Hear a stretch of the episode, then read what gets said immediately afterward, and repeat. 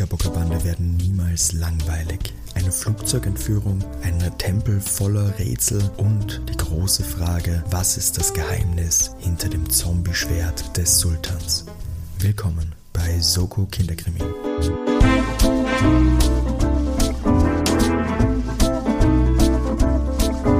Hallo und herzlich willkommen bei Soko Kinderkrimi, den Nummer 1 Kinderkrimi Mystery Rätsel Mitrate-Podcast in Österreich. Bildung nicht vergessen. Wir haben Bildung. gesagt, wir haben einen Bildungsauftrag. Ah, stimmt, die Bildungskategorie. Der Mann, der es, den ihr jetzt gehört habt, mich verbessert, wie es eigentlich jede Folge vonstatten geht, ist unser Geschichtenerzähler Sascha. Hallo Sascha. Hallo Timo. Ich finde es immer so lustig, weil jetzt nehmen wir bei dir zu Hause auf, so viel Transparenz darf sein und dass ich dich herzlich begrüßen darf zu diesem Podcast, fühlt sich doch noch mal eine Spur seltsam an, aber ich fühle mich schon sehr heimisch. Genauso heimisch wie du dich in der Welt der Kinderkrimi und Jugendromane und Hörspiele fühlst. Denn in unserem Podcast geht es wie immer darum, dass du mir eine Geschichte nacherzählst, die bekannt ist aus der Kinderkrimi-Welt, also Themen wie, also Geschichten wie die drei Fragezeichen, Knickerbocker Bande, Fünf Freunde hatten wir jetzt letztens. Und ich muss dann als Unwissender und Nicht-Kenner dieser Geschichten erraten, um was es denn geht, also wer der Verbrecher ist, was die Lösung des Falls wäre. Und das läuft mal gut, mal schlecht. Na, aktuell wieder gut für dich. Definitiv wieder gut für mich, weil die Hörer der letzten Folge, große Empfehlung an dieser Stelle für diese Folge, haben mitbestimmen dürfen, dass relativ unklar für uns beide war, ob mein Lösungsweg denn nun gereicht hätte, ähm, um mit den Kinderdetektiven mithalten zu können. Da haben wir euch die Kommissare, die Soko Kinderkrimi-Kommissare mit äh, entscheiden lassen, ob es denn ausreicht, dass ich äh, den Punkt bekomme oder nicht. Und Trommelwirbel Sascha, was ist rausgekommen? Du hast gewonnen. Yes! Heißt, unser aktueller Stand ist 10 zu 7. Es schaut anscheinend. Also nicht für mich. Also, ja, 7 für zu dich. 10. naja, von meiner Seite, ich, ich repräsentiere ja Ach sozusagen. so, es ist ein, nicht ein Miteinander, sondern ein Gegeneinander. Genau, ich genau. Also, je nachdem, in welcher Laune Es hat ich nur war. 18 Folgen gebraucht, bis ich verstanden habe, dass das in diese Richtung funktioniert. Okay, genau. Die Leute haben auf Instagram oder auch per äh, Mail mitentscheiden können, ob es denn gereicht hätte. Es war, muss ich sagen, Ziemlich eindeutig. ziemlich eindeutig. Danke an alle, die überzeugt sind von meiner Leistung und Hass an alle, die dagegen mich gestimmt haben. Ich muss diese Freundschaften, glaube ich, nochmal überdenken an diese Personen. Man muss dazu sagen, es waren, glaube ich, nur wirklich Leute, die wir kennen, die Nein gestimmt haben. Das stimmt, ja. Und ich, ich, ich vermute, dass das vielleicht ein bisschen absichtlich war, dass da uns jemand ärgern Ich bin mir nicht wollte. hundertprozentig sicher, ob diese Leute die Folge gehört haben, um ehrlich zu Bei sein. einer Person weiß ich, dass sie die Folge nicht gehört hat. Es hat nichts gebracht. Äh, das Volk hat entschieden, die Kommissare, meine Kollegen, ihr, die Zuhörer, habt entschieden, ich habe es geschafft. Herrlichst. Ähm, Wir sollten ab jetzt unsere ZuhörerInnen immer nur Kommissar. ja, wir brauchen noch fast für unsere Fanbase brauchen wir Ja. so einen hippen Namen. So Kinderkrimi Army oder so. Aber Kommissare finde ich noch mit am, mit am besten. Ah, bitte gegendert, Timo. Entschuldigung, Kommissarinnen und Innen. Ich bin noch neu in diesem Spiel. So, aber Sascha, du hast uns heute wieder ein Abenteuer mitgebracht und sag uns auch, um was geht's. Wie bereits angekündigt in unserer letzten Folge sind wir heute wieder bei Thomas Breziner und seiner Knickerbockerbande mit dem wundervollen Titel Das Zombie-Schwert des Sultans. Eieiei, das klingt wieder abenteuerlich. Ja, es, es ist auch ziemlich abenteuerlich. Hat, wie du merken wirst, ein bisschen Indiana Jones-Vibes fast sogar. Gut, hatten wir das nicht schon fast bei Dings? Bei die Mumie? Ja, eh. Rote Mumie? Ja, hat mich auch schon äh, stark äh, es, es wird nochmal eins draufgesetzt. Oh, okay. Zur Information, Erstveröffentlichung 1992. Hm. Ähm, und wenn du soweit bist, würde ich eigentlich direkt starten. Ja, ich glaube, soweit ist für mich alles klar. 92. Ist das ein Früh, Frühwerk oder ein späteres? Ein Frühwerk. Klingt zumindest. Also ich weiß nicht, wie lange die Knickerbocker Ich muss gestehen, ich muss gestehen, ich habe gerade nicht, im- nicht mehr im Kopf, wann er begonnen hat, die zu schreiben. Das werden wir beim Posten der Folge nachreichen. Oder lieber Herr Breziner, Sie können uns das auch jetzt nicht. Helfen Sie uns doch. Na passt, gehen wir es an, das Zombie-Schwert und der Sultan, oder das Zombie-Schwert des Sultans, oder? Das Zombie-Schwert des Sultans. Des Sultans, nicht Genitiv. Unter, nicht unter Sultan, des Sultans. Dativ, nein, Genitiv. Genitiv. Bildungsauftrag, weißt ja, Zweiter Fall. Siehst Geht schon, gehen wir es an. Ich bin ready. Wunderschöne Sommerferien, es ist ein heißer Tag im August.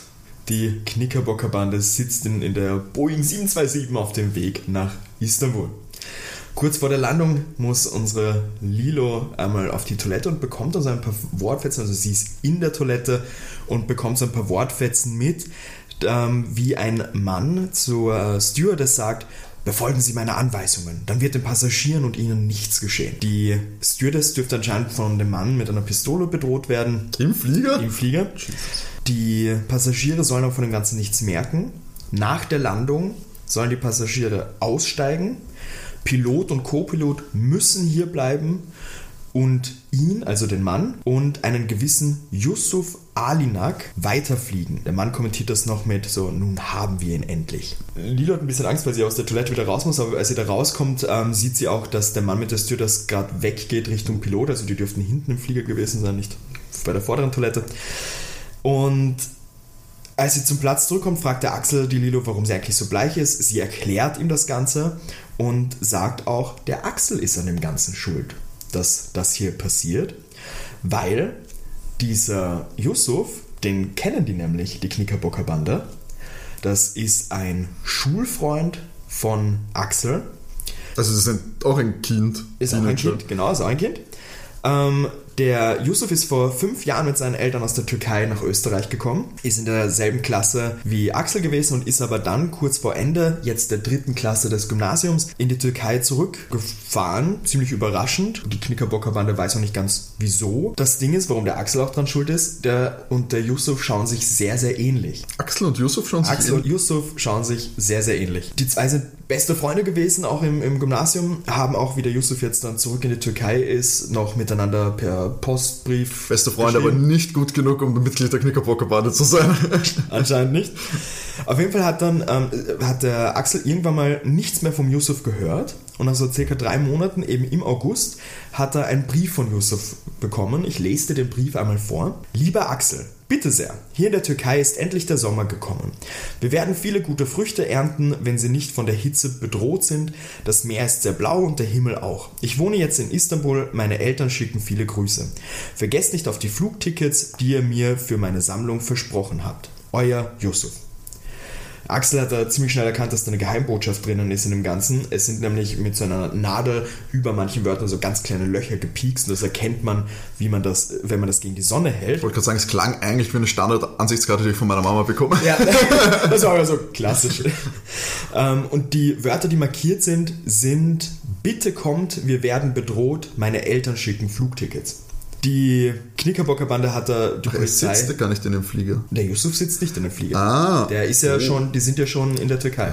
Ja, die Knickerbocker Bande sitzt im Flieger, weil haben dann tatsächlich Flugtickets bekommen von den mhm. Eltern. Heimische Polizei wurde logischerweise nicht versteckt, weil was sollen die in der Türkei machen? Zurück am Flieger, das ist so die, die Backstory, warum sie jetzt ähm, in, in die Türkei reisen. Natürlich ohne Begleitung, weil wie alt sind Sie nochmal? Dritte Klasse Gymnasium haben ah, wir ja, stimmt. jetzt 13 mitbekommen. oder 14. Genau. Für unsere deutschen Hörer müssen wir das ja aufklären, so. weil die haben ja ein anderes Prinzip. Also das wäre dann die siebte Klasse. Klasse. Das, genau. Ja. Flieger landet tatsächlich. Beim Aussteigen zieht sich der Axel so seine Baseballkappe ins Gesicht, in der Hoffnung, nicht erkannt zu werden. Und da spricht ihn aber ein Typ an, dass Axel zu ihm kommen soll. Und die Lilo beschreibt diesen Typen als Punker ohne Nasenspitze und ein Stahlgebiss. Der sagt zu den Kindern, dass sie aussteigen sollen oder ihren Freund geschieht etwas. Läuft dann darauf hinaus, dass die ganzen Passagiere, auch Knickerbockerbande, aussteigen und der Mann bleibt mit Axel im Flieger und geht nach hinten. So eine gute halbe Stunde nach der Landung hebt der Flieger wieder ab und wir erfahren hier, dass der Flug Richtung Süden der Türkei geht. Und der Entführer erzählt da, dass dort ein Helikopter auf die beiden wartet, also auf ihn und auf Yusuf. Er nennt ihn auch immer Yusuf. Ähm, Axel versucht ihm klarzumachen, dass er nicht Yusuf ist, glaubt der Entführer ihn natürlich nicht und fragt ihn auch noch so, ja, warum er eigentlich Angst hat. Es ist ja nur eine kurze Prüfung und dann folgt ein schönes Leben für ihn. Hm. Wie, wie bei der, was man uns nach der Matura versprochen hat. Alles Lügen. Mm. ja, da beim Flieger auf einmal gibt es einen lauten Krach. Es ist anscheinend eine Bombe explodiert. Das dürfte nicht so geplant worden sein. Also der, der Flieger selbst macht eine Notlandung im Meer, ähm, aber der Entführer reagiert ein bisschen schneller, schnappt sich einen Fallschirm, nimmt Axel dazu, schnallt sich Axel sozusagen in den Bauch und springen eben mit dem Fallschirm raus. Ich, ich liebe, wie nonchalant du diesen Part der Geschichte erzählst. okay, let's skip schnell. Okay, schnell der Flieger, Bombe, landet im Meer, springt aus dem Flieger raus. Komm, komm, komm, zum guten Teil, zum Zombie-Schwert. hey, das erklärt nur mal unser Setting. Und komm, in der Welt von Knickerbocker, aber was ist da schon eine Flugzeugbombe? Also ja, wirklich.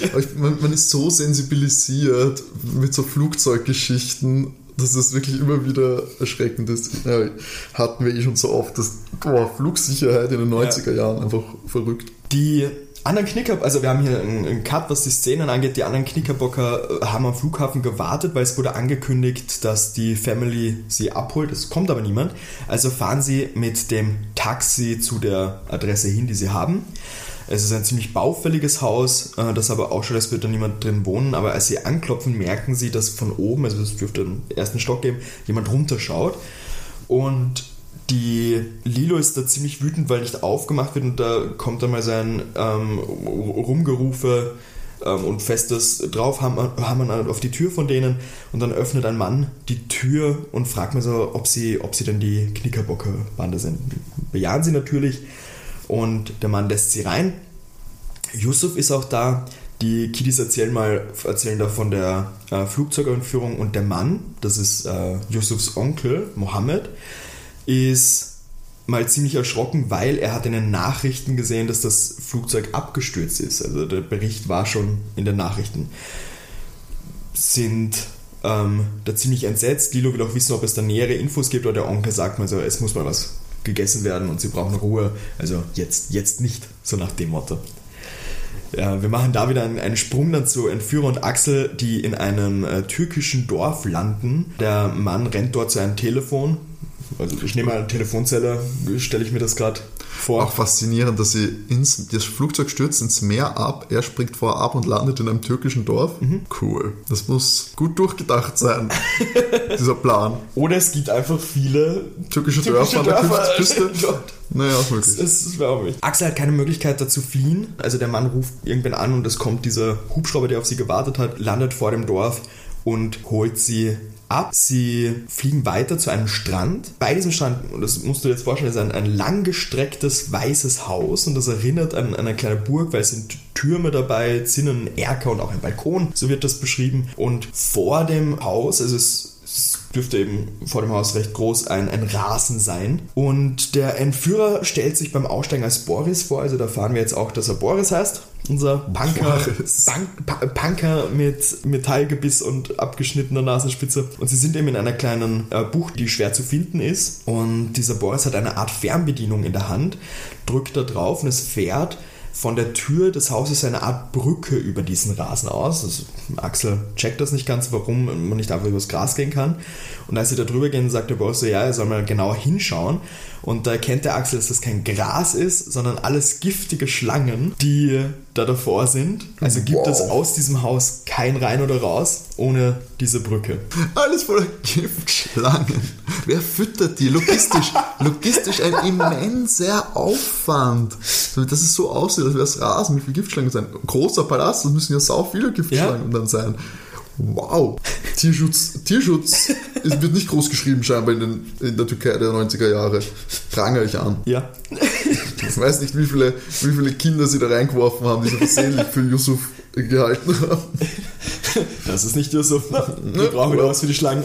Er wird auf jeden Fall in einen schönen Raum geführt, bekommt dort auch einen schönen Mantel, diverse Getränke. Also er wird nicht wirklich wie ein Gefangener behandelt. Ein Typ schimpft mit Boris, dass, es, dass er dumm war. Er hätte die Maschine nicht entführen müssen. Das hat für viel zu viel Aufsehen gesorgt. Und der Boris meint, ja, die Gegenseite hat auch etwas unternehmen wollen, also musste er handeln.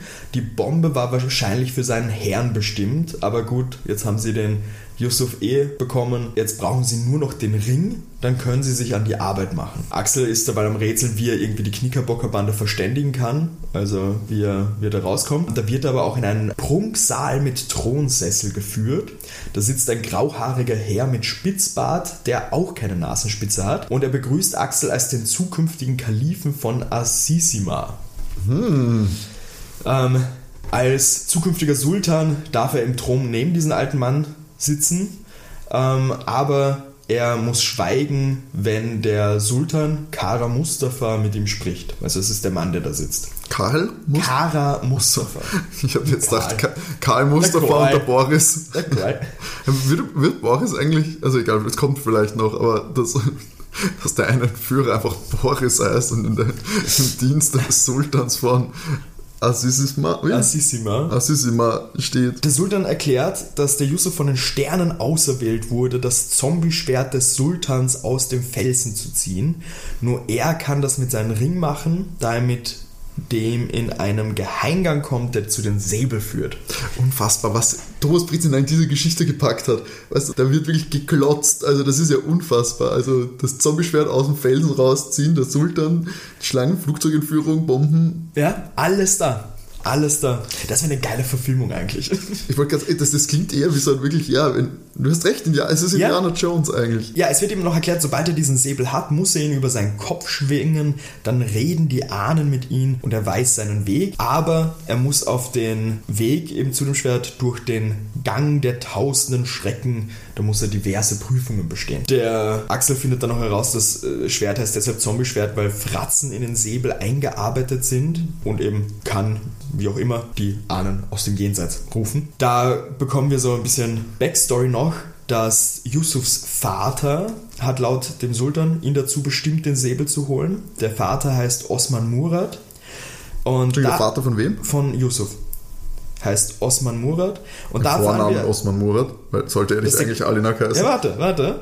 Da erfahren wir nämlich, dass Yusuf adoptiert ist von der Familie Alinak, die ihn aufgezogen hat. Das sind nicht seine leiblichen Eltern. Der Osman Murat ist der echte Vater. Das ist der echte Vater. Äh, Axel fragt sich natürlich, ob Yusuf das überhaupt weiß, die, diese ganze Partie, also was davon weiß er überhaupt. Und ähm, kein anderer Mensch kann in den Gang, kein Erwachsener kann das machen, in diesen Gang gehen. Wie eine Diamantenmine normalerweise. ist einfach nicht hoch genug gebaut. Ja. Der Axel hat keinen Ring und da fahren wir dann nochmal ein bisschen Backstory, dass die Eltern, also leiblichen Eltern, den Ring aufheben sozusagen. Die Mutter ist aber nach der Geburt gestorben. Der Vater war sehr krank, weshalb eben der Yusuf zu einer anderen Familie gekommen ist und der Ring und der Auftrag sozusagen bestehen aber nach wie vor zu seinem 14. Geburtstag ihn in die Höhle mit dem also mit Ring in die Höhle zu führen, weil sonst schreckliches Unglück Yusuf ereilen würde. Da ist aber auf einmal ein riesen Tumult in diesem Tempel. Es ist jemand äh, durch das Fenster eingestiegen, wie auch immer genau, wissen wir da nicht. Ein, ein anderer Mann mit einem Säbel kämpft da gerade, sind also beschäftigt. Axel versucht zu fliehen, schafft es auch nicht ganz. Der, der Mann, also der Angreifer, der eine, eine Maske trägt und schwarzen Overall, äh, greift Axel dann, äh, also rennt auf Axel zu, schnappt sich den und da erkennt Axel erst, dass die Person eine Frau ist. Die Frau weiß, wo der Auslöser für die Brücke ist und rennt mit Axel praktisch raus zum Hubschrauber und fliehen eben mit diesem Hubschrauber. Im Hubschrauber kommt dann noch so die Info, ja, Yusuf muss weit weggebracht werden, da er ein, eine Gefahr für ihr Volk ist. Sie kämpft sozusagen für die Freiheit ihres Volkes, Volkes, das im Gebirge lebt und den alten Sitten folgt, weshalb es lange unterdrückt war. Das ist aber jetzt nicht irgendwie so eine Kurdistan Türkei Politgeschichte. Nein. Politisch dünnes Eis, Herr Brezina. Und wer eben den Säbel vorweisen kann, kann praktisch äh, oder wird von diesem Volk als Kalif anerkannt und hat die Macht über das Volk. Weshalb sie nicht möchte, dass Yusuf slash Axel an diesen Säbel. Also wer den Säbel hat, hat genau. Macht über das Bergvolk. Genau. Plus, womöglich wollen die das Bergvolk ausbeuten, weil angeblich gibt es diverse wertvolle Bodenschätze in diesen ja. Gebieten. Klassisch. Leider hat der Hubschrauber auf einmal kein Benzin mehr, was komisch ist, weil der Tank war voll, wie sie weggeflogen sind, also müssen sie landen. Und als sie aussteigen wollen, also wir erfahren hier noch, Entschuldigung, dass die ähm, Entführerin von Axel Alia heißt, ähm, die landet eben, sie wollen aussteigen, aber bevor sie aussteigen können, wird die Alia von Boris aus dem Hubschrauber rausgerissen. Der ist nämlich anscheinend, und jetzt kommt mein absoluter Lieblingsteil, er ist anscheinend mitgeflogen, weil er hat sich am Hubschrauber festgehalten und für seine Metallzähne ist nichts zu hart, also hat er an der Wand des Helikopters geknabbert und die Benzinleitung angeknabbert und hat die mit der Zunge zugedrückt, also wurde der Tank als leer angezeigt. Mhm. Ich sehe Timos Gesicht gerade, muss ich sagen. An dieser das wird immer besser. Also, also ich habe ja das Hörspiel dafür gehört und mein Lieblingspart ist einfach, wie Boris da seinen Plan erzählt. Wenn es um seine Zähne geht, macht er immer so, nan, nan, nan. Das ist absolut großartig. Und ja, Axel sinkt wieder so zurück und ja, fliegt mit Boris praktisch wieder zurück. Ich mag, dass in dieser Geschichte die Knickerbocker, glaube ich, nicht viel zu tun haben. Wir machen einen Switch zur Knickerbocker-Bande. Ich mag, dass du es genau jetzt gesagt hast. Der Onkel, die, die hauen sich den Bauch voll mit Baklava Also die Alinax sitzen da und Onkel Mohammed und Yusuf eben auch, hat auch so die Backstory mit Säbel und Co. erzählt. Und die Mutter sagt dann, sie haben in Österreich eben Drohanrufe bekommen und es wurde eben dieser Ring gefordert und das ging halt nicht, weil der Ring ist in einem Banksafe in der Türkei, die, der erst äh, eben ausgehändigt wird, wenn Yusuf 14 Jahre alt ist. Es wurde sogar Geld für Yusuf angeboten und die sind dann halt, weil klar war anscheinend, wo sie in Österreich sind, sind sie dann zurückgeflogen in die Türkei. Was, mhm. aber ja. Und Dominik meint hier, dass das bestimmt habgierige Menschen sind, die nur wertvolle Gegenstände aus dem Reich des Kali Kalifen von Assisima haben wollen. Ähm, Entschuldigung, was war in dem Bankfach? Der Ring. Der Ring, genau. Ah, der Ring. Und der, den haben sie quasi mit, als sie Yusuf adoptiert haben, das Bankfach sozusagen dazugekommen. Genau, genau. Ähm, auch bei der Rückreise war das so, dass die Mutter und die Tochter, also die hat anscheinend noch eine Schwester, ähm, im Flugzeug waren und der Vater ist mit Yusuf im, im Zug zurückgefahren. Äh, und den Nachbarn in Österreich haben sie eingesagt, dass Yusuf bei Freunden in Tirol sei. Zufälligerweise hat der Yusuf morgen seinen 14. Geburtstag. Hm? Also es läutet das Telefon in dem Moment und Axel ruft an. Es wird das Telefon an Lilo weitergegeben und Axel sagt, dass alles gut ist. Ähm, Boris hat anscheinend jetzt geglaubt, den Axel, dass er nicht Yusuf ist. Ähm, und eben um Axel zu befreien, muss Yusuf das Zombie-Schwert holen. Da wird aber die, die. Warum? Warum muss, er, muss Yusuf das Zombie-Schwert holen, um Axel zu befreien? Naja, da, das ist so der Druck praktisch von den Entführern. Also die sagen, dass, okay, das wenn wir Axel wieder haben, genau, muss, muss genau. Yusuf, der echte Yusuf kommen. Genau, muss verstehe, der echte verstehe. Yusuf kommen, das Zombie-Schwert holen eben, dann wird Axel freigelassen. In dem Moment wird die Leitung unterbrochen, also nehmen wir stark an, dass Boris einmal mhm. drauf gedrückt hat. Natürlich beschließt der Yusuf für Axel, holt er das Schwert, bittet natürlich die, Unterstütz äh, die Knickerbocker-Bande um, um Unterstützung. Mutter ist sehr traurig und der Onkel Mohammed sagt, okay, er wird die, die Kiddies dahin begleiten, also dass sie das mit der Bank machen können, dass sie dann nicht alleine rumfahren müssen. Und der Yusuf will eben auch den Banksafe in der Gegenwart der Knickerbocker-Bande öffnen. Wir bekommen hier noch einen kleinen Teil von einer Backstory, eben dass jeder männliche Nachkomme der Familie muss das mit diesem Schwert eben machen und besitzt bzw. beherrscht dadurch Ländereien im Taurusgebirge, eben einst bekannt als das Kalifat von Assisiba. Ähm, eben es muss aber davor praktisch das Schwert aus diesem Stein gezogen werden, ähm, dann ins Gebirge gereist werden und den Dorfältesten gezeigt werden. Es gibt anscheinend auch eine Karte, eine Karte, wo äh, man dahin reisen muss ins Gebirge und mit Zitat, Mut, Tapferkeit und List wird man den Weg durch den Gang der tausend Schrecken finden. Man kann eben Begleiter mitnehmen, äh, die nicht älter sind als das Kind, das das, das mhm. macht, also als, als Yusuf. Ähm, für Erwachsene kann der Gang eben tödlich sein. Und Timo, es ist mal wieder soweit. Erstens, was zum Teufel steckt hinter diesem ganzen Spiel, was hier aufgeführt wird? Die große Frage ist, wir haben, du hast jetzt zwei Fraktionen kennengelernt. Mhm. Wer sind die Übeltäter? Und warum zum Teufel, also was wollen die Fraktionen damit erreichen mit dem Ganzen? Was? nee, Moment. Ja, klar. Ich möchte nur noch einmal betonen, dass die Knickerbocker bis jetzt einfach nichts getan hat. Einer von den Vieren hat sich entführen lassen, hat dann auch nichts zustande gebracht. Und die anderen drei haben sich im Bauch vorgeschlagen und haben sich was erzählen lassen. Die haben literally keine Ja. Leistung erbracht. Ja. Ich sehe nicht ein, dass geglaubt wird, dass ich jetzt große Leistung verbringen muss. Na, der Axel hat halt viel miterlebt. ja, okay. Aber was hat er gemacht? Hat zugehört. Ich glaube, ich sage jetzt auch nicht, wenn ich einen Horrorfilm schaue oder, oder einen Kriminalfilm schaue, dass ich dann den Fall gelöst habe. Ich bin nur dabei gesessen. Aber okay. Ich möchte unser, unser Podcast nicht ad absurdum führen. Ähm, okay, gehen wir es nochmal von vorne, weil ich muss echt sagen, ich bin etwas verwirrt von allen Namen und von allen Okay. Kandidaten. So, es gibt den aktuellen Sultan von Assisima und das ist der Kara Mustafa Kara Mustafa. Genau. Der Osman Murat. ist der leibliche Vater vom Yusuf. Genau. Und ist der schon, der ist nicht vorkommen. Nein, Also der, da- der ist, da- glaube ich, auch verstorben. der ist, also der ist verstorben. Genau. Aber wenn das der Vater war und jeder in dieser Ahnenreihe das machen muss, muss dann der Sultan von Assis immer nicht verwandt sein mit dem? Oder ist das. Das ist, glaube ich, Also so eine das ausgewählten Familie, aber wäre Yusuf der richtige Sultan dann von Assisima? Oder ist das nur so, okay, er wurde auserwählt von den Sternen, der Yusuf oder die Familie, das, und das ist halt einfach nur irgendeine Familie, die das so regelmäßig machen muss, um, aber nein, er hat, er hat, er hat Macht über das Volk. Genau. Genau, und wir haben die zwei Parteien, also quasi den Boris und den Sultan, die arbeiten zusammen, die denen offensichtlich dieser Palast gehört an der Küste oder dieses Haus oder auch nicht. We don't know.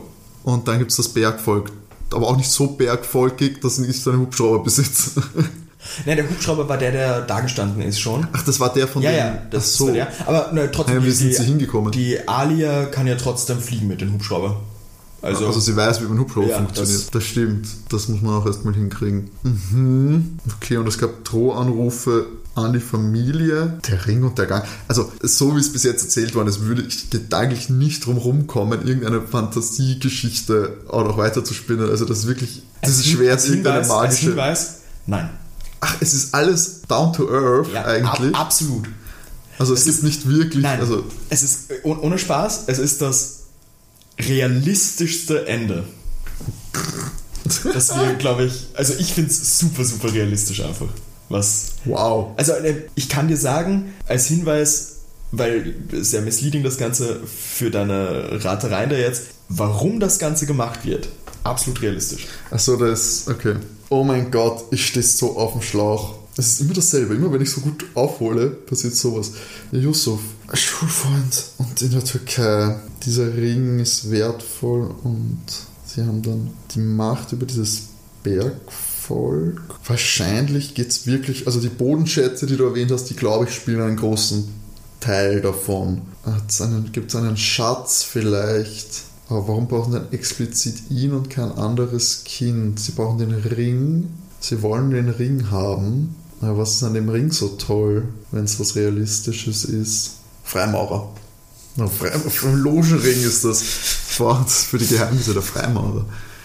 Eine andere Richtung, in die ich auch schon gedacht habe, ist halt wirklich, wenn man so richtig, also ist nicht super realistisch, ist eher so Actionfilm realistisch, dass es irgendwie die CIA und irgendwelche Geheimdienste was damit zu tun haben. Das erklärt so Helikoptergeschichten und so, aber auch nicht den Punker ohne Nase. Warum ohne Nase überhaupt? Also Nasenspitze. Sultan hat auch keine Nasenspitze. Eben. Aber so, dass man sagt, hey, schau dir den an, der hat einfach so eine komische Nase. Nein, nein. Die abgeschnitten. Ja, ja. Abgeschnittene Nasen. Hm. Das könnte, Gott, das könnte alles sein. Es könnte sein, weil sie versucht haben, das, in diesen Gang zu gehen und sich dann die Nasen abgeschnitten haben. Aber das wäre auch ein blöder Zufall. Okay. Also ich tendiere entweder es geht wirklich hart um diese Bodenschätze und dass das wirklich, also es könnte auch komplett fake sein, es könnte auch komplette Betrügermasche sein, dann verstehe ich aber nicht ganz, wo man damit hin will. Weil was, was, was ist das Schwert dann, wenn es dieses Schwert dann wirklich gibt? Was ist, kann ja nicht wirklich einen Besitzanspruch über irgendein Land dir übertragen, wenn du dann dieses Schwert hast. Das ergibt ja keinen Sinn. Das muss selbst in den möchte, noch mal, 90ern. ich möchte nochmal erwähnen, wir reden hier von der Knickerbockerbande. Ich weiß, ich weiß. natürlich, natürlich.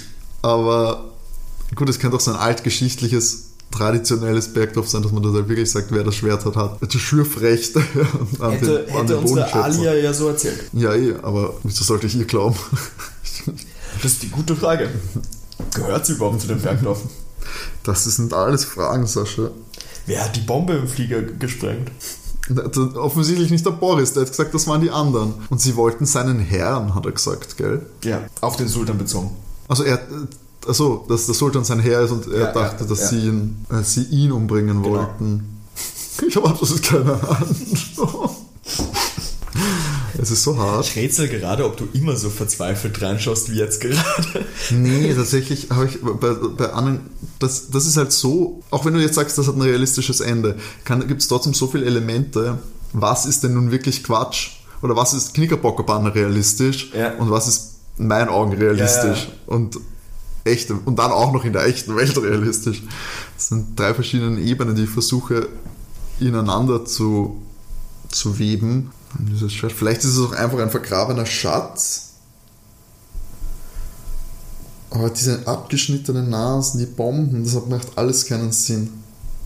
Ich brauche ich brauch wieder so eine Pinnwand mit roten Fäden, die ich da alle, alle zusammen, zusammenbinden kann. die Willst was, willst Verbindungen was zu- zum Malen Ich brauche brauch Wachsmalstifte und ein A3-Papier. Warte, ich habe alles hier.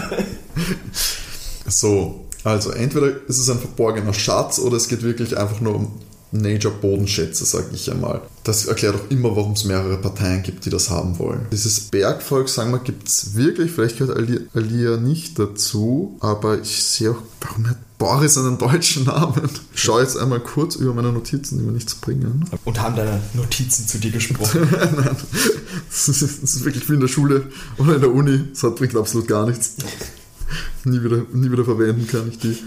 Ähm, ja, dann sage ich einfach mal, nee, ich habe, das ist eine Verbrecherbande, der Sultan und so, die tun nur so halt natürlich, als wären sie Sultan. Sie erzählen diese blöde Leihgeschichte. Ähm, warum es jetzt genau der Yusuf ist, weiß ich nicht. Vielleicht haben sie sich das einfach irgendwie ausgedacht. Oder der hat den Ring eh schon bekommen. Vielleicht ist das der wahre Sultan. Das ist der wahre Erbe, monarchische Erbe. Die Terroristen hat sich jetzt da nur hingestellt und so getan, als wären sie die. Ah nee, der ist nicht wirklich ein.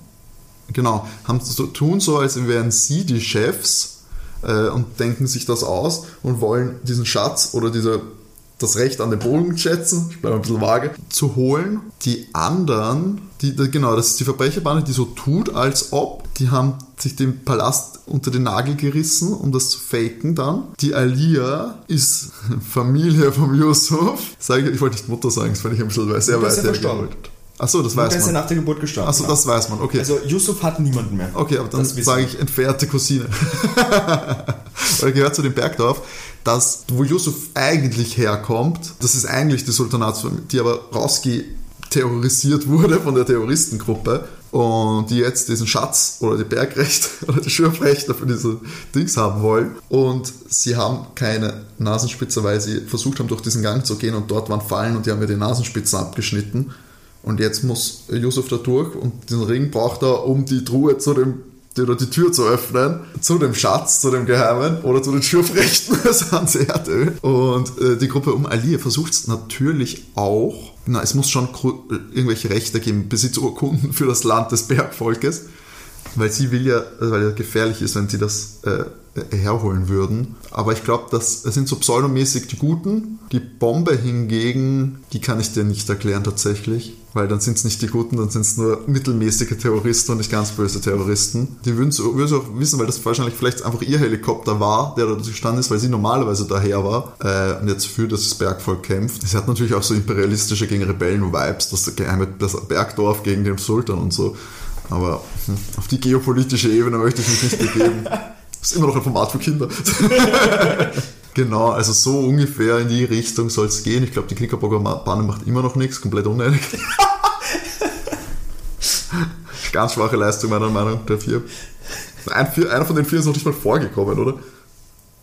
Lilo, Axel, oder sind es nur drei? Nein. Nein, nein, Axel, Dominik hat schon was Ja, gesagt. Dominik hat was gesagt, aber der andere, der vierte nicht. Oder die vierte. der Axel ist ein, der entführt Axel worden. Ist entführt. Die Lilo hat das Lilo Gespräch hat- mitgehört. Boah, ist, äh, Poppy, ähm, ganz schwache Leistung Ich glaube, es kann schon sein, dass sie was gesagt haben. Ich habe manche Unterhaltungen habe ich einfach zusammengeschnitten, als sie machen das und erfahren. Ja, weil scheinbar nichts Relevantes für die Story. Eben, ja. So, sind wir uns doch mal ehrlich. Okay. Gut, hast du ungefähr mitbekommen, Ja, was, ich, ja. was ich will? Es ist so, so ein Quatsch wahrscheinlich, dass du sagst, es ist egal, was er jetzt gesagt Nein, nein, hat. alles, äh, du musst noch ein bisschen warten auf deine Lösung, weil jetzt passiert ja noch was. Ja. Ähm, nein, Blödsinn. Du erfährst tatsächlich sofort, was los ist. Yay, ich weiß nicht, was besser wäre.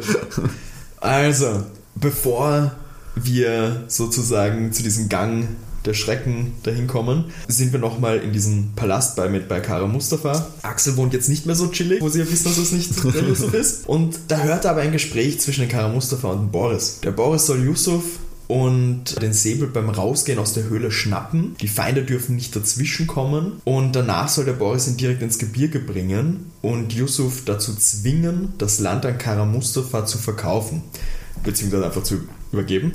Weil dann ist er ja Herrscher über dieses Gebiet, in dem genug Uranerz existiert. Uranerz. Und daraus kann er Atombomben bauen, weil der gute Kara Mustafa und der Boris gehören zu einem Ring von Waffenhändlern, es sind immer die Waffenhändler. das haben wollen. Ich finde, zwar nicht Waffenhändler, aber die, die Idee war da mit deiner. Hallo, die Terroristen, die Ja, was eigentlich voll, um Bodenschätze voll. geht, was sie dann damit machen, allem, ist ein anderes er, er sagt auch, sie wollen tausende Atombomben bauen, um die Weltherrschaft an sich zu reißen. Also dann ist er Herrscher. Literally das, was ich gesagt ist er habe. Herrscher der Welt. Aber wir haben den Tempel ja noch vor uns. Natürlich. Der Onkel bringt die Knickerbockerbann und Yusuf zur Höhle. Das ist ein, ein steinernes Tor, das diese Höhle verschließt. Und der Ring passt mit dem Schloss des Tores zusammen. Das ist eine Vertiefung am Ring. und Literally das, was gesagt Beim. Schloss und dann kann er das Ganze öffnen. Äh, sie haben Handscheinwerfer mit, um Handscheinwerfer, Taschenlampen. Taschenlampen. ähm, ich glaube, es, äh, sollte damit ausgedrückt werden, dass es starke Taschenlampen sind. Ich werde dir den Tempel jetzt schnell zusammenfassen. Ich muss dazu sagen, großartig beschrieben. Ich finde auch die Ideen in den Tempel richtig, richtig cool. Es geht mal damit los, dass sie praktisch an eine Gabelung kommen. Davor, vor ihnen können sie nicht weitergehen, weil es ein Becken voller Ratten und es wäre unklug reinzusteigen, weil die Ratten auf so Raum aggressiv sein können, beziehungsweise wissen wir nicht, ob die Krankheiten übertragen. Aber jetzt wissen wir, mit was man die Schlangen füttert. Ja. Das ist ein Ökosystem. Ähm, und von rechts aus dem Gang kommt Wolfsgeheul slash Bellen. Und da finden sie eine Inschrift am Boden. Und ich zitiere das hier mal. Oft liegt die Lösung nicht vor dir, doch machst du einen kleinen Schritt voran und blickst du zur Seite, findest du den Ausweg. Der Yusuf klammert sich so an der Innenmauer, also da ist dieses Becken an dieser Innenmauer fest, wo dann rechts der, ich nenne es mal, Wolfsgang ist und bemerkt, da ist, wenn er so rumgreift, direkt noch ein Gang. Also sie müssen gar nicht in den Gang mit den Wölfen, sondern können praktisch so einmal rundherum und sind dann in den nächsten Gang. Machen das auch, schwingen sich da rum, kommen in diesen Gang rein. Yusuf glaubt auch, dass das nur ein Trick war, also dass da keine echten Wölfe gewesen wären. Und gehen da diesen, diesen Gang dann weiter und auf einmal kracht hinter ihnen ein, ein Gitter runter. Klugerweise rennen sie weiter, weil es krachen immer mehr Gitter dann runter. Classic. Äh, Und stehen auf einmal vor einer sehr tiefen Schlucht. Das sind jetzt Yusuf und die Knickerbocker Band. Also die drei. Ja, genau. Ja. Minus Axel bei meiner äh, Schlucht auf einmal. Und sie können nicht weiter, weil da ist nichts. Und sie finden dann wieder so ein Rätsel. Yusuf streut dann so Sand aus und sieht, dass ein Teil vom Sand in der Luft liegen bleibt. Das ist Indiana Jones. Sag ich ja. Sag ich ja. Eins zu eins. Da Jetzt- bleibt- Jetzt kommt noch der bußfertige Mann.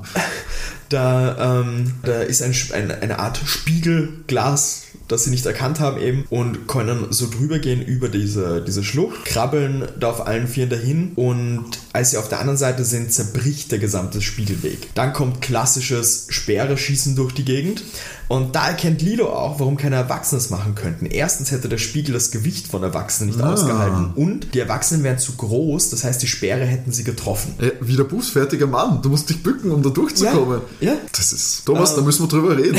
Also. Sie kommen dann in eine hohe Halle und da ist ein Pfad zur Decke rauf. Gehen da rauf, ist recht steil, also es ist sehr, sehr schwierig und eben recht rutschig das Ganze. Und auf einmal von unten fangen an Flammen zwischen der Ritze vom Weg und Wand rauszukommen, kommen so, so nach oben. Und die versuchen das immer äh, weiter zu klären, es rutschen immer wieder ab, also es ist sehr, sehr schwierig. Und erkennen dann aber, dass das Ganze wie eine Art Riesenwippe ist. So, wenn sie über die Hälfte sind, kippt das und sie können problemlos weitergehen. Und sie schaffen es dann auch darauf zu kommen. Es wird aber sehr, sehr knapp.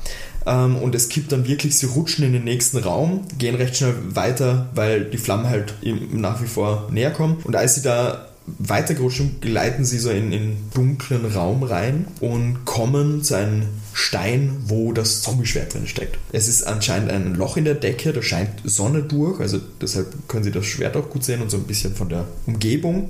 der Yusuf geht, geht hin und kann den Säbel aber nicht rausziehen und da erkennt der Dominik, das ist jetzt halt auch wieder was zu tun, dass der Ring nochmal verwendet worden muss ähm, da ist wieder so eine Einkerbung, macht das und kann das Schwert rausziehen und fängt es dann eben an, über dem Kopf zu schwenken und es leuchtet, anscheinend nehme ich mal an, wäre jetzt meine Erklärung, durch Spiegelung Sonne, Schwert, mhm. schaut das aus, als wären Figuren eben wegen diesen Fratzen, die eingekerbt sind, ähm, die an der Wand dann projiziert, projiziert werden und durch die Bewegung und durch die Lichtblitze wirkt es so, als würden die sich sogar bewegen. Aber auf einmal kommt der gute Boris aus einer Ecke heraus. Der Yusuf sieht ihn nicht, ist ziemlich überrascht, wie er auf einmal vom Boris geschnappt wird. Wir erfahren dann, dass der Onkel draußen gefesselt ist. Also Boris will mit Yusuf abhauen, Knickerbockerbande darf erst rausgehen, wenn der Hubschrauber weg ist. Lilo fragt sich mal, woher der Mann überhaupt weiß, wo der Säbel versteckt ist.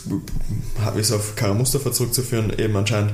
Und da kommt auch der Onkel rein und bedroht den, dürfte sich befreit haben, bedroht den Boris mit einer Pistole. Ähm, Yusuf und Onkel sind am Rumkämpfen dann. Äh, und da erkennt Dominik, dass das kleine Loch an der Decke immer wieder verschlossen wird. Und erkennt, dass das Blinken Morsezeichen sind. Und versteht, was da gesagt wird und sagt zu den anderen Knickerbockern und auch zu Yusuf, so kommt langsam, kommt, kommt mit, kommt mit. Und sie gehen so zu der Türe, also das ist anscheinend eine Türe, ähm, gehen so zu der Türe, Boris und Onkel sind am rumdiskutieren, wen das Schwert gehört und sind am rumstreiten. Und ähm, wie der Yusuf meint, so ja, Knickerbockerbande soll mitkommen und Onkel soll jetzt auch kommen, sie, sie gehen da jetzt hier raus ähm, sagt der Onkel, dass wir die Knickerbockerbande nicht brauchen. Mm, der Onkel! Und Damit. dann haben wir aber einen Aufschrei vom Onkel, also irgendwer dürfte ihn wehgetan haben, geschupft haben, was auch immer. Äh, Knickerbockerbande rennt los mit Yusuf, schließt eine Türe hinter sich, dass die beiden eben eingesperrt sind. Und der Axel ist da. Erklärt den Yusuf, dass sein Onkel ein Betrüger ist das soll aber die Alia später erklären. Alle freuen sich natürlich auch, dass sie den Axel wieder sehen. Alia ist auch da, ähm, hat Axel anscheinend befreit eben und erklärt den Yusuf, dass der Onkel vor einigen Monaten zu ihr kam und ihr von Kara Mustafa und seinen Plänen berichtet hat. Der hat sie gegen Kara Mustafa aufgehetzt, ähm, aber auch gegen Yusuf und gemeint, dass beide, also Yusuf und Kara Mustafa, ihr Land plündern und ausbeuten wollen. Deshalb müsste sie diesen Erbantritt verhindern. Und sie ist leider auf ihn hereingefallen äh, und hat den Kampf gegen eben Kara Mustafa begonnen, der eben ein reicher Waffenhändler ist. Mhm. Der, Was aber ja eigentlich auch wahr ist, dass er das Land plündern will, oder? Ja, ja okay. aber dass, dass der Yusuf und er das plündern so. wollen, das ist nicht korrekt. Äh, der Mohammed, also der Onkel, hat nie erwähnt, dass er der Onkel von Yusuf ist. Mhm. Und die Alia hat vor ein paar Stunden erst herausgefunden, dass der auch ein Waffenhändler ist. und die Alia eben nur. Wie klein die Welt doch ist. Ja, und die Alia nur aufgehetzt hat, damit sie sozusagen die Drecksarbeit erledigt. Der Mohammed war auch derjenige, der den Yusuf aufgefordert hat, Axel in die Türkei einzuladen, damit die Jagd beginnen kann, sozusagen. Hm. Also, damit der Onkel mit Yusuf das Schwert holen kann und, und das ganze Verwechselspiel und Co. Für das Flugzeug entschuldigt sich die Alia. Ah, das war sie. Dafür wird sie sozusagen eine Strafe bekommen, aber Hauptsache ist, dass jetzt der Yusuf sozusagen seinen Besitz bekommt und der Yusuf schwört ja auch, dass er diesen Besitz, also die, das Land und Co. niemals ausbeuten wird. Die Alia hat den Boss äh, verfolgt, Axel eben befreit und Axel auch die Info von Onkel Mohammed gegeben und das ist das, was er praktisch durchgeblinkt hat, so das Morsezeichen, dass der böser ist. Und dann sagt der Axel so zum Abschluss, wisst ihr, was ich jetzt brauche? Ferien. Dann sagt der Dominik, aber wir haben doch Ferien. Und dann sagt der Axel, aber einmal Ferien von Abenteuern. Dann lachen alle und der Erzähler sagt dann, ob diese Ferien lange dauern werden, na, ich weiß nicht. Und es kommt das Outro zu dieser Folge. Schön oder nicht schön? Viel zu viele Waffenhändler und exportierte Flugzeuge, weil können wir mal über den Piloten reden. Äh, Den dürft's allen gut gehen. Ja, genau, das ist üblich so bei, bei, bei Flugzeugabstürzen. Die Über- Überlebensquote ist immer immens hoch. Also, Timo, ich finde, auch wenn du sie Terrorgruppe genannt hast, aber was sind Waffenhändler, die Atombomben bauen wollen, um die Weltherrschaft einzuführen? Terroristen. Also, ich wollte gerade sagen, gerade mit dem Plan, aber ich finde, den Punkt hast du dir verdient. Würde ich auch sagen, Also- dass das trotz wirklich kompletter Ja? Planlosigkeit. Was, was ihr natürlich nicht sehen konntet, ich habe es nicht geschafft, mich ganz zusammenreißen und musste sowas von grinsen, während der Timo da erzählt hat. Das weiß ich aber immer noch nicht, ob das bedeutet dann, dass ich recht habe ich oder dass ich komplett falsch Da liege. muss ich, muss ich auch sagen, ich grinse in beiden Fällen. Also da- da- das, das, kein nützt dir, das nützt dir absolut nichts. nichts, ne? Nur ich fand das so super, wie du eben genau anfängst mit, ja, der Ausbeuten der Bodenschätze und Terrorist nicht der, oh cool, und dann fängst du auf einmal an mit irgendwas kurz dazwischen zu zittern, so, nein, bleib bei deinen Bodenschätzen, du Idiot. Aber Toll, hey, deine. Aufholjagd geht weiter. Aufholjagd geht weiter, das war dann auch schon wieder der Hattrick. Oder Ja. sogar noch mehr. Weiß ich jetzt gar weiß gar nicht, ob ich den 10 zu 5 Punkt damals geholt habe oder nicht. Auf jeden Fall eine sehr starke Siegesserie. Damit steht es nämlich 10 zu 8 für 10 mich. zu 8? Es könnte schon bald. Ich war noch nie in Führung, oder? Ja, das, Nein, in ich Führung du Führung war ich noch nie. Es könnte sich bald anbahnen. Ja. Ich bin, ich bin heiß und motiviert, mir diesen Titel zu holen. Und ja, bald geht es dann eh schon wieder weiter in zwei Wochen. Ja. Jetzt sind wir schon mitten im November, ist schon fast Weihnachten bald. Eigentlich müssten wir eine Weihnachtsfolge machen. Das stimmt, aber es fällt dir ein, ein, ein Weihnachtsabenteuer? Ich Gibt es bestimmt Es gibt mehrere. Und wenn wir die fünf Freunde kaufen Weihnachtsgeschenke für ihre Kinder machen oder sowas. Stimmt, das gab es auch. So, Sascha, willst du unseren Hörern noch sagen, wenn sie uns mitteilen wollen würden, wie dann sie diese Folge fanden oder wie sie unseren Podcast allgemein finden, wie können sie das denn machen? Ihr könnt uns einmal eine E-Mail schreiben unter der Adresse sokokinderkrimi.gmx.at. Ihr könnt uns aber auch natürlich auf Instagram folgen unter soko-kinderkrimi. Da gerne folgen, dann verpasst ihr auch keine neue Folge und könnt natürlich auch bei diversen Umfragen, falls wir sie mal wieder machen, teilnehmen. Äh, da könnt ihr uns natürlich gerne schreiben ähm, oder auch einfach kommentieren, wie ihr eine Folge gefunden habt und auch wie viele das schon gemacht haben, eine Folge wünschen, falls ihr mal eine Geschichte hören wollt. Denn unsere nächste Geschichte, die wir beim nächsten Mal hören, ist nämlich auch von einer Hörerin von uns gewünscht worden. Uh, was, was gibt's? Zwar gibt es beim nächsten Mal wieder die drei Fragezeichen mit der Folge Insektenstachel. Nur Insektenstacheln. Nur Insektenstachel. Hm, kann man noch sehr wenig darunter vorstellen, vielleicht irgendein Insektensammler. Aber wir werden es erfahren und zwar in zwei Wochen, wenn es dann am Freitag wieder heißt, Soko Kinderkrimi geht weiter und Timo rückt noch näher an die Kinderdetektive dran. Ich hole mir noch einen Punkt. Ich habe gerade richtig in deinen Augen gemerkt, wie du was Negatives sagen wolltest und dir dann eingefallen ist, dass du gerade eigentlich gut bist. Ja, So, man, gut, man kann sagen, äh, gut oder schlecht, wenn man 10 zu 8 äh, hinten liegt, ist das immer noch hinten liegen. Also Hey, aber komm, 10 zu 8 klingt besser Das- als 10 zu zu fünf. 5. Das Momentum ist auf meiner Seite, das Ja. muss man sagen. Und hoffentlich bleibt das auch so. Wenn ihr wissen wollt, wie es weitergeht, bleibt dran. Hört fleißig Sogo Kinderkrimi, empfehlt uns allen Freunden und Verwandten und Bekannten und fremden Leuten weiter. Das würde uns sehr freuen. Und in diesem Sinne, wir hören uns wieder in zwei Wochen und bis dahin schöne Zeit und alles Liebe. Ciao. Tschüss.